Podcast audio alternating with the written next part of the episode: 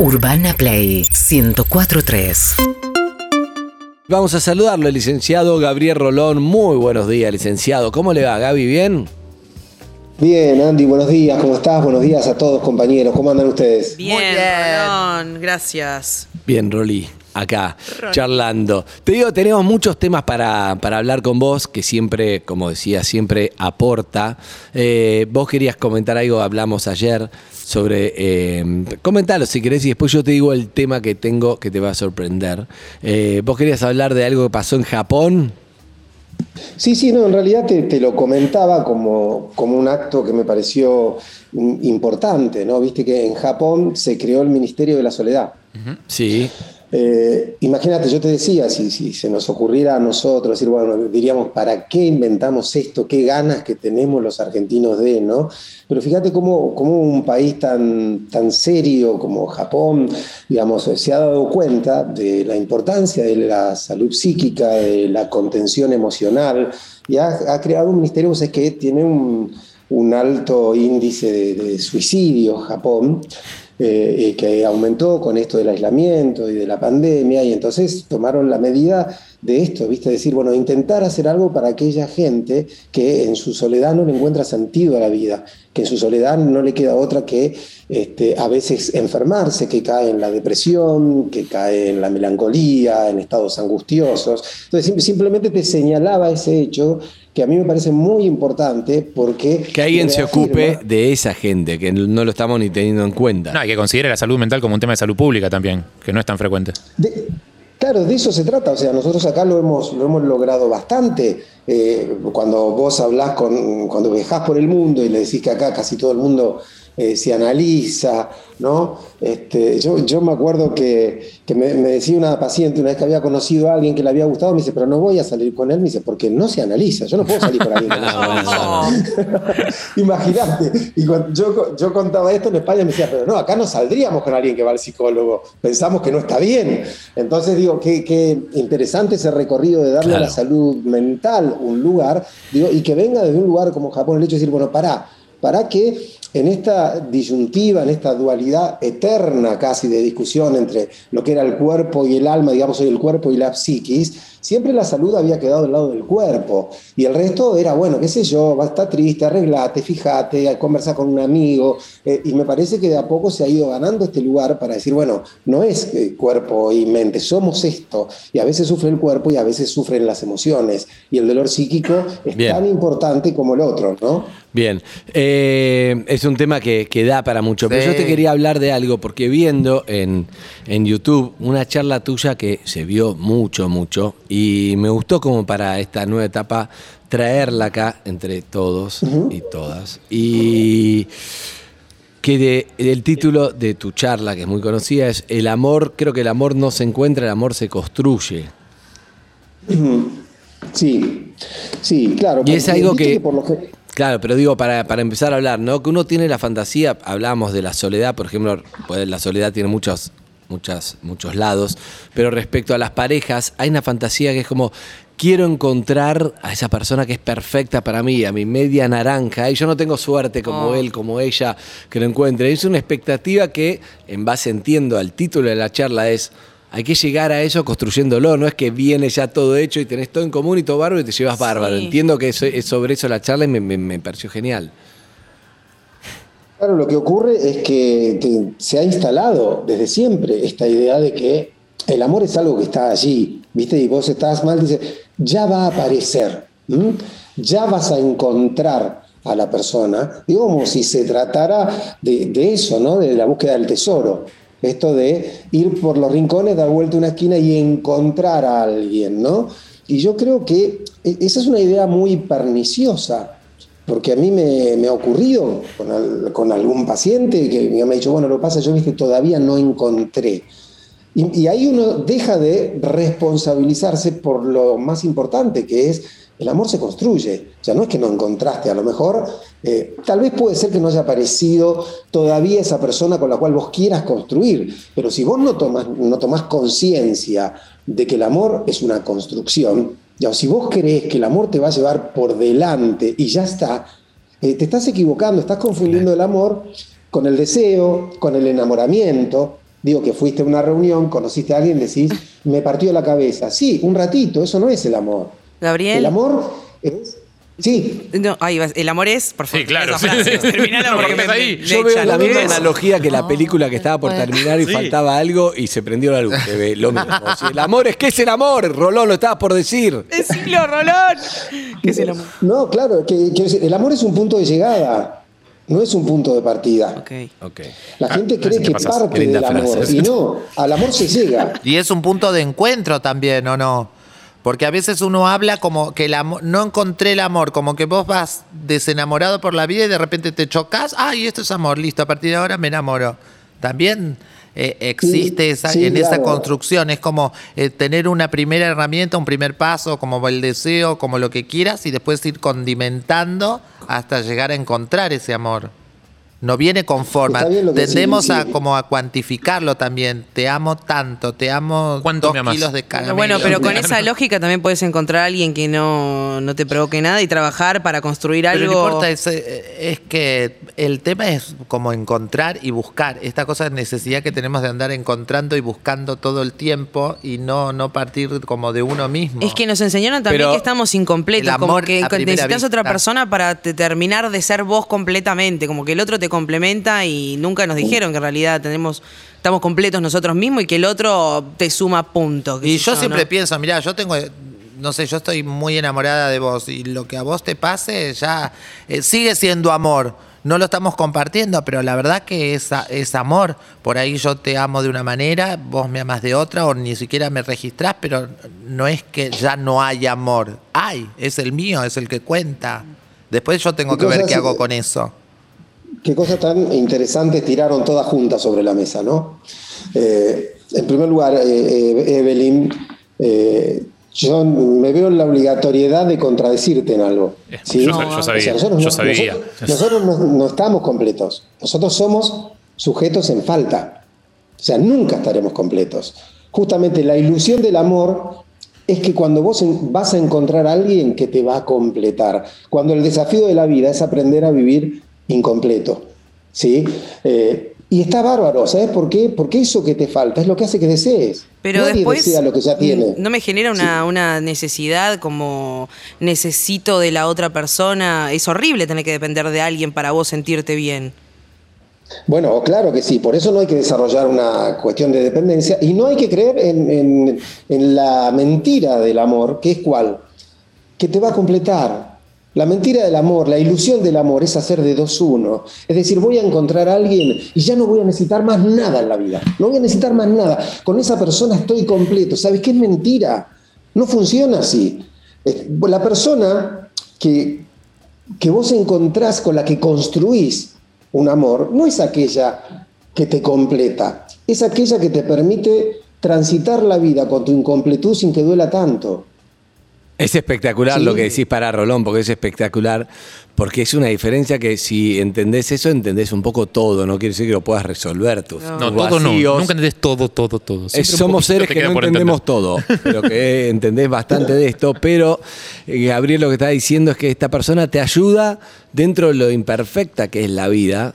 Una persona que te ayude en el camino, no va a resolverlo, completar y se termina porque encontraste a alguien. Por- probablemente, eh, dos cosas más te voy a decir. Una que al ser así, la gente que no entiende eso, muchas veces entiendo que también le echa la culpa al otro de su propia frus- frustración y echar la culpa a ese que vos pensás o esa que vos pensás que te tiene que completar y no, no es responsabilidad del otro. Siempre o muchas veces es nuestra responsabilidad. Y te tiro el último rolón porque es por suma hay que tirar todo junto.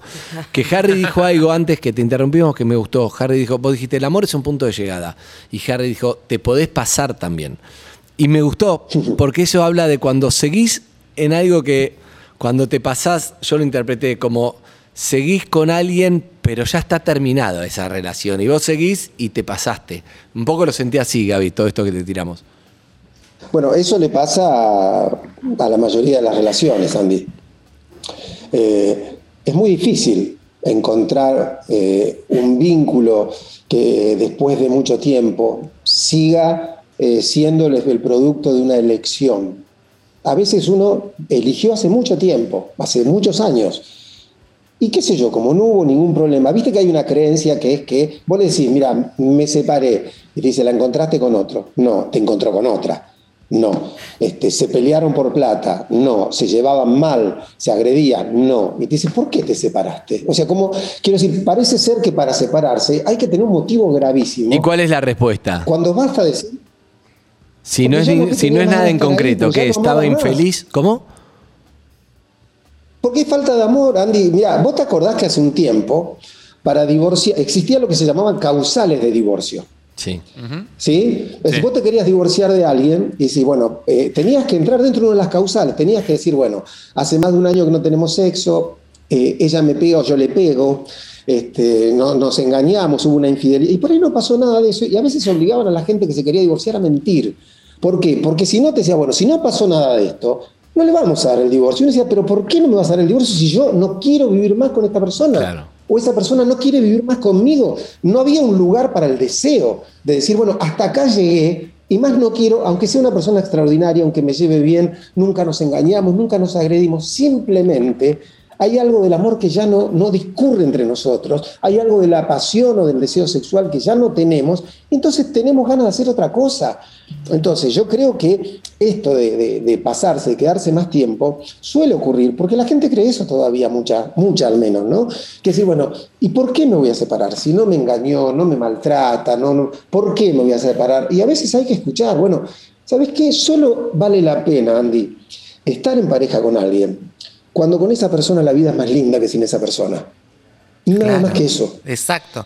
Por Para eso uno puede. Es es muy importante estar bien con uno mismo. ¿sí? Uno tiene, por eso el amor lo viven de un modo más sano los que pueden estar solos. Eso es. Exacto. Y elegís estar estar con alguien. solo. No dependés, está bien.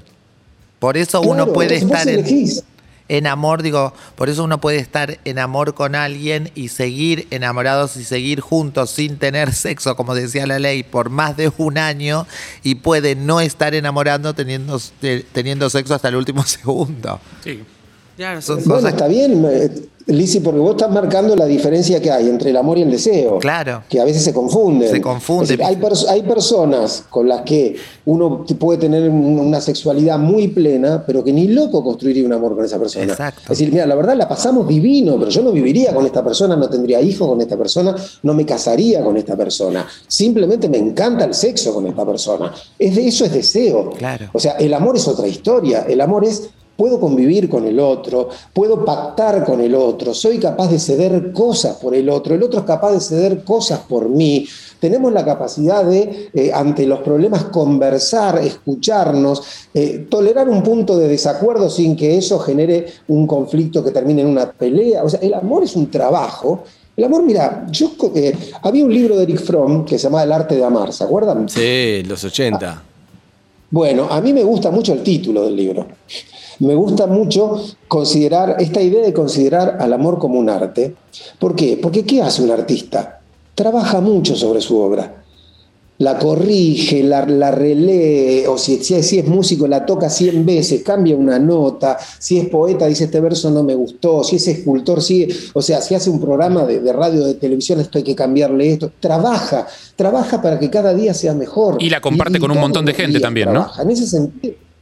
Su obra. Claro. ¿Cómo? La que comparte su obra con un montón de gente también, digo. Bueno, que bueno, es que el, el amor es algo que se nota, los demás lo notan como, como la- las buenas obras de arte. Cuando vos estás frente a un buen amor, la gente lo nota. La gente dice, che, qué linda que es esta pareja. Vos viste que, eh, qué cosa, que, cómo se miran, cómo se acompañan, qué buen compañero, qué buena, qué, qué buena compañera que es ella o él. Digo, se nota. Y, cuando, y, y cuántas veces hemos dicho, yo no sé qué hacen juntos estos dos. ¿Nunca les pasó? ¿Cómo sé, O sea- Gaby? me gusta mucho hacerte la pregunta que es, ¿cómo sé si no estoy feliz, suponete, ¿no? Entonces yo te digo, ¿cómo sé si es, estando en pareja, es algo de la pareja o el problema soy yo realmente? Y si yo estoy mal, tampoco puede la pareja andar bien, porque hay una parte que está mal, pero debe ser difícil distinguir cuando es una responsabilidad mía personal o cuando es algo de la pareja, ¿no? Debe- debes ver mucho en el consultorio. Sí, es difícil, aunque hay que admitir que si es de la pareja también es una responsabilidad tuya, Andy.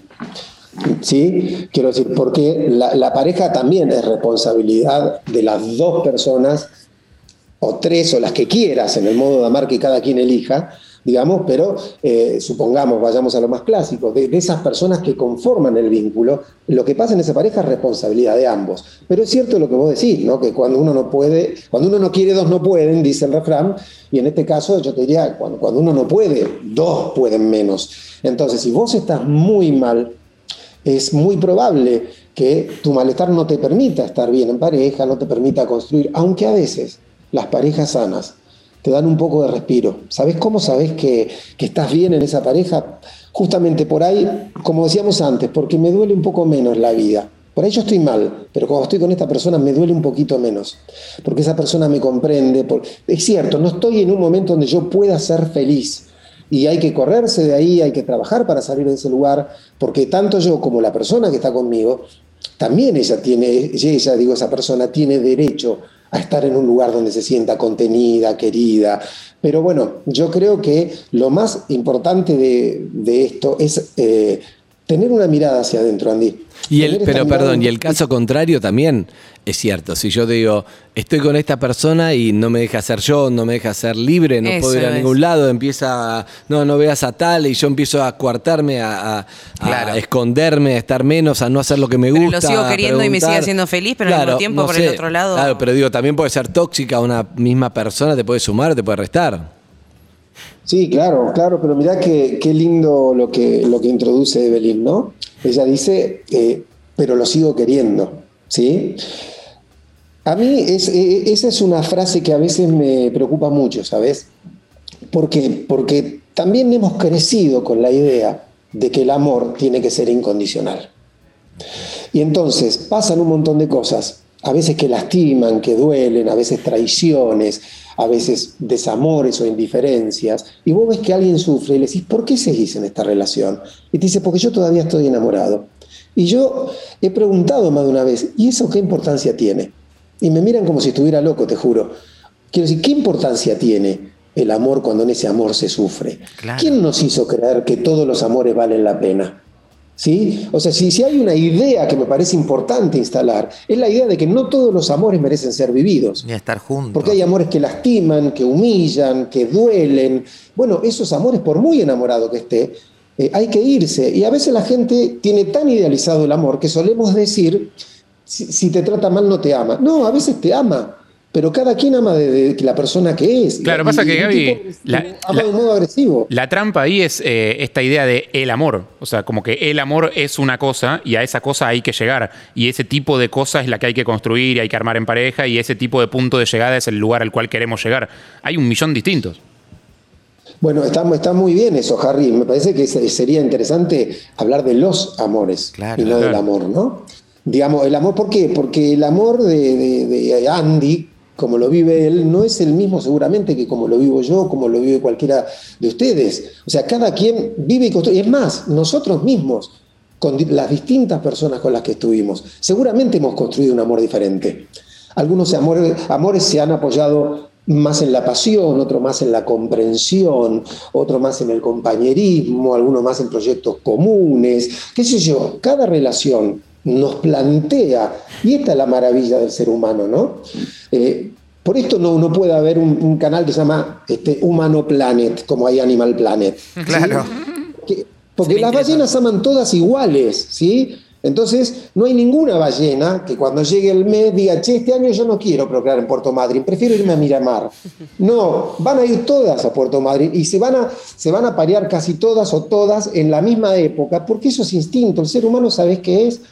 A vos te gusta una cosa, a mí me gusta otra. Es más, hace cinco años yo quería algo de una relación de pareja y hoy quiero otra cosa.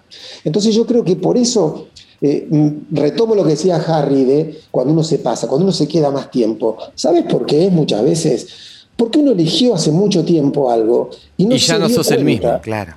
Claro, de que hoy necesitas, decías o elegirías otra cosa.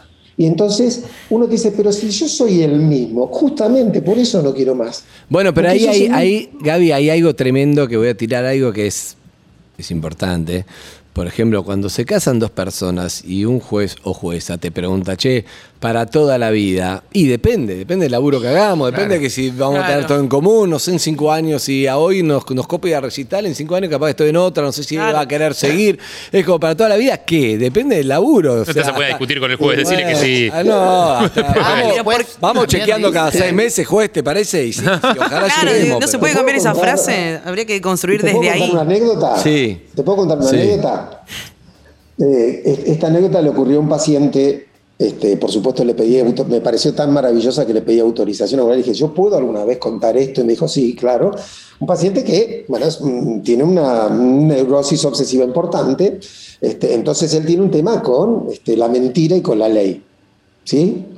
Eh, y bueno, llegó un momento donde se, se fue a casar. Que la quiere cumplir, digamos. La quiere cumplir Bueno, no, no, obsesivamente. bueno, la ley es la ley Exacto, y las exacto. cosas y la verdad es la verdad y bueno, entonces él está en su ceremonia de casamiento de civil Sí. y llega el momento el juez le dice señor fulano, este, señora, pero empieza por señorita fulana acepta por esposo al señor tal para quererlo, este, respetarlo, cuidarlo toda la vida, que yo hasta que la muerte lo separe, todas estas Sí. cosas. Eh, sí, a- sí acepto. Bueno, señor fulano acepta a esta mujer para cuidarla, respetarla toda la vida. Y el tipo en medio de todos la- los, los que estaban, los asistentes, dijo, de ninguna manera yo le puedo prometer eso.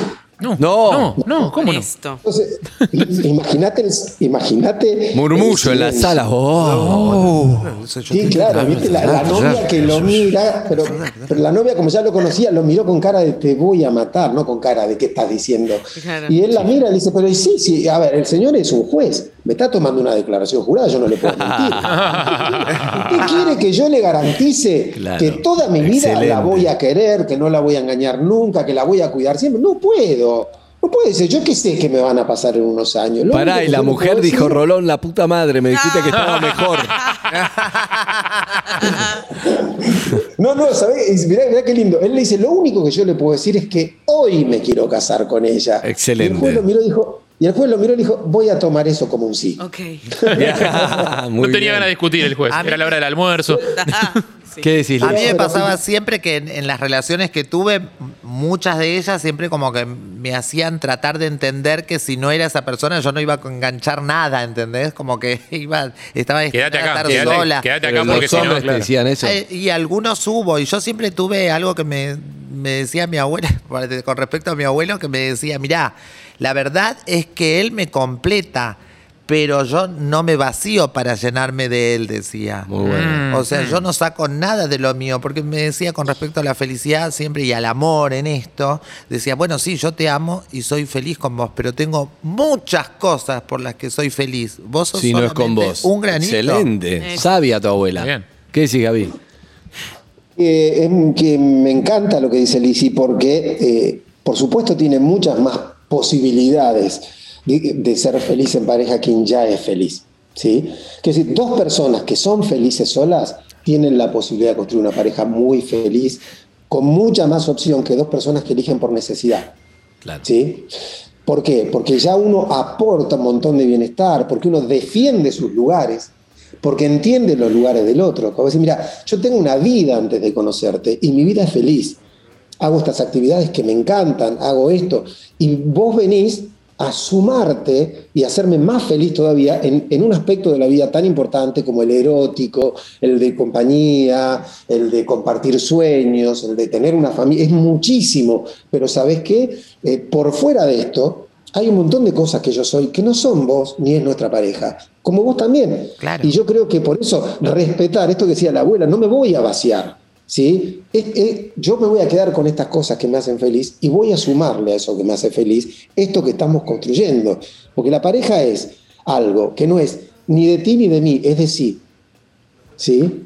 Es decir, la pareja tiene una entidad propia, es como, como algo que vive eh, y que es una construcción que no es ni tuya ni mía, es de los dos y es de ninguno de los Total. dos. Porque tiene características que yo no tendría con otra persona y vos no tendrías con otra persona. Entonces es maravilloso poder construir esa intersección, diríamos, en la teoría de conjuntos, ¿no? que es la pareja y que tiene esto que puede habilitarnos a una vida tan maravillosa siempre y cuando no descuidemos que hay otra parte de felicidad que tiene que ver solo con nosotros y tengamos la inteligencia de respetar esos lugares donde nuestra pareja es feliz y no nos necesita. No Excelente. podemos- Te hago esta pregunta final, Gaby, y es, ¿cuáles serían las tres preguntas que alguien que está, en, por ejemplo, en pareja, se tiene que hacer para ver si, si, si es feliz, si está, si es una pareja sana, si puede hacer algo? Como que te- no sé si existe lo que te estoy pidiendo, que es como una suerte de termómetro en alguna pregunta. Por ejemplo, no sé, yo me imagino, estoy bien. Me gusta esto y esto de mi vida. ¿Mi pareja me suma eso o en realidad es como la parte que, uy, qué lástima que está? Porque si no sería más, no sé, supongo que algo así, ¿no? Sí, eh, yo creo que lo primero que uno tiene que hacer es eh, reconocer cuál es el deseo que tiene para esta vida, para lo que, lo que está transitando en esta vida en este momento. Sí, o sea, yo quiero ser esto. O sea, yo íntimamente y profundamente, esto es lo que yo quiero ser. Mi pareja me acerca o me aleja a lo que yo quiero ser. Una. Dos, esta persona que elegí hace tiempo, si yo tuviera la posibilidad de, elegirla, la volvería a elegir. Y tres, algo que mm, Nietzsche llamaba la teoría del eterno retorno, ¿no? Eh, y a mí me gusta esta idea, que es, si estuviera condenado a repetir cada uno de mis días y de mis actos por toda la eternidad, esto es lo que yo elegiría para hacer eternamente, despertarme al lado de esta persona, hacer el amor con esta persona, conversar con esta persona, porque solo vale la pena quedarse cuando yo digo, con buenas y malas, esta es la persona con la que yo me quiero despertar, Me con la que quiero hacer el amor y con la que quiero compartir mis sueños. Me encanta lo que decís, me preocupa mucho la mirada de Lizzy, que está haciendo un análisis en su cabeza. Está, Sí, está muy linda, totalmente- es espectacular. Sí. Eh, yo me quedé pensando que yo me voy a parear todos los años a Puerto Madryn, es un problema. es, es- es- es literal. Eh, Ay, yo me pregunté lo que se preguntó Nietzsche. Nietzsche, ¿quién era? Nietzsche, Nietzsche, sí. Nietzsche, es Pero una te comida judía. Siempre me pregunto, yo con, el, con Leo siempre me pregunto cada vez que lo miro, digo, no, no, no exactamente esa pregunta, pero yo digo, lo amo ahora porque lo deseo, lo quiero, quiero convivir con él, quiero que te- tener relaciones, llevarme bien O- eh, emocionalmente, o, y si no fuese así, también lo sigo amando como si fuera un amigo, un primo, un pariente, un coso. Puedo estar con él porque ahora es amor, no importa cómo, y digo, sí, bueno, entonces... ¿Arroba? digamos, Arroba Leo Alturria, que es importante. Gracias. gracias. Está bien, Rolón, ¿está bien o no? Por supuesto. Porque si no, yo pienso que si solo lo amo porque me acuesto con él, digo, me estoy perdiendo un montón de otras cosas. Claro. Claro, sí, sí, sí. No, claro, a ver, es, es muy complejo hacer coincidir el amor y el deseo, ¿sí? Es muy complejo, es todo un desafío y la pareja tiene que estar muy atenta todo el tiempo porque las cosas se desgastan con facilidad. Pará, tengo una pregunta no- tremenda para cerrar. No, no, no quiero que se me vaya porque. es para- ¡Pregúntala! Uy, uy, uy, uy. Es tremendo, Rolón. Es. El amor se construye, ¿sí? ¿Estamos todos de acuerdo? ¿Nos quedó claro esta charla? Sí. Perfecto. Sí. Ahora viene esta. ¿El deseo se construye o el deseo está o no está? Muy buena pregunta. No, el Gracias, deseo está o no está, Andy. ¿Cómo? El deseo está, está o no está. Eh,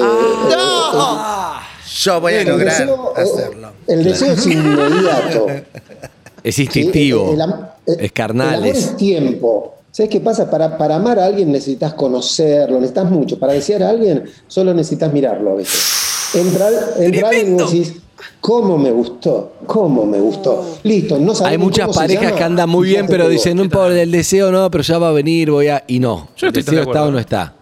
¿En qué? ¿No estás de No, acuerdo? no, yo, yo creo que, a ver, a veces hay actitudes que generan, por supuesto, el deseo. Vos estás con alguien y dices, mira, la verdad, cuando entró no, no- no me pareció, muy- pero empezamos a charlar y algo tiene. Sí. Es decir, esa persona te empieza a generar un deseo y en la pareja hay que sostener esto. Claro. ¿Por qué? Porque ¿sabes qué? ¿Sabes cuál es el problema, Andy? Que muchas veces nos olvidamos porque el otro se enamoró de nosotros. Es decir, yo fui una persona amable, este, comprensiva, tolerante, y cuando estoy con vos dejo de ser tan amable, comprensivo y tolerante. Y entonces, ¿por qué me vas a amar? Si aquel del que te enamoraste no tiene nada que ver con quien yo soy. Entonces, yo creo que gran parte del desafío del buen enamorado es seguir sosteniendo esa ilusión de que puede darle al otro lo que el otro está deseando. Excelente. De verdad, nadie puede. Pero el amor es un engaño hermoso donde creemos que el otro puede darnos lo que no tiene. El amor es un engaño, Engaño hermoso. hermoso. Qué lindo. Que queremos que el otro. Que lo ponga en el grafo. Puede darnos lo que no. Eh, Te estás- Gracias, Gabriel, te quiero mucho, eso es un genio, realmente me encanta charlar con vos, creo que, que está buenísimo escuchar y, y bueno, hoy por suerte pudimos cerrar sin que Harry meta que no está de acuerdo, que lo pensó, lo dijo, no, No, le dimos dijo, bola, pero no, le dimos bola, y seguimos. Preferimos con esta. Eh, Pero, pero hoy lo amo, Rolón. Eh, hoy lo amas. Hoy lo amo. sí. Bien. No te puedo asegurar que lo vaya a amar Eh, siempre. Hoy lo amo. eh, el amor se construye y lo venimos construyendo hace años, así que gracias por la confianza. Un beso, Gaby. Un beso, los quiero mucho. Ojalá pronto sea en persona y espero que te haya gustado mi nuevo hábitat. No, no, no, es tremendo. Le contamos a. Excelente. eh, Eve lo vio el año pasado, estuvimos por Zoom todo el tiempo. Claro, Rolón venía al estudio. Sí. El año pasado fue por Zoom. Con el cuadro. Siempre en el mismo lugar, con un cuadrito de Rolón, fondo. Y hoy a un que- cambio terrible. O se mudó, o se separó, o está en el consultorio, o, O se compró la biblioteca esa, viste que o hay un cartón. exacto, un cartón de biblioteca. ¿Dónde está Rolón? No, me vine a trabajar al consultorio ya. Ah, ahí va, pasado ese es el consultorio. casa. Qué bien, Rolón. Y- bien. Claro, este, es la, la parte escritorio de mi consultorio, después allá otro día te Claro. muestro, está la parte Rolón, lo último que te voy a preguntar. Lo último, porque sí, necesito conocerte. No. Necesito conocerte para ver si sos un obsesivo o no. Última pregunta, Rolón. Le cuento a la gente que. Rolón está con una biblioteca de fondo, está en el consultorio y tiene un mapamundi, un globo terráqueo. Ese globo terráqueo está mirando a Sudamérica a cámara, o sea, la Argentina. ¿Eso, Rolón, está estudiado o es fruto de la casualidad? Ah. No, no, no, no, no, lo puse especialmente. Obvio, Rolón, lo sabía. Mi psicólogo es un obsesivo, ese es Gabriel Rolón. Hasta luego, Rolón, te quiero, chao. Muy bueno, detallista, me encanta. Diego. Y vos. UrbanaPlayFM.com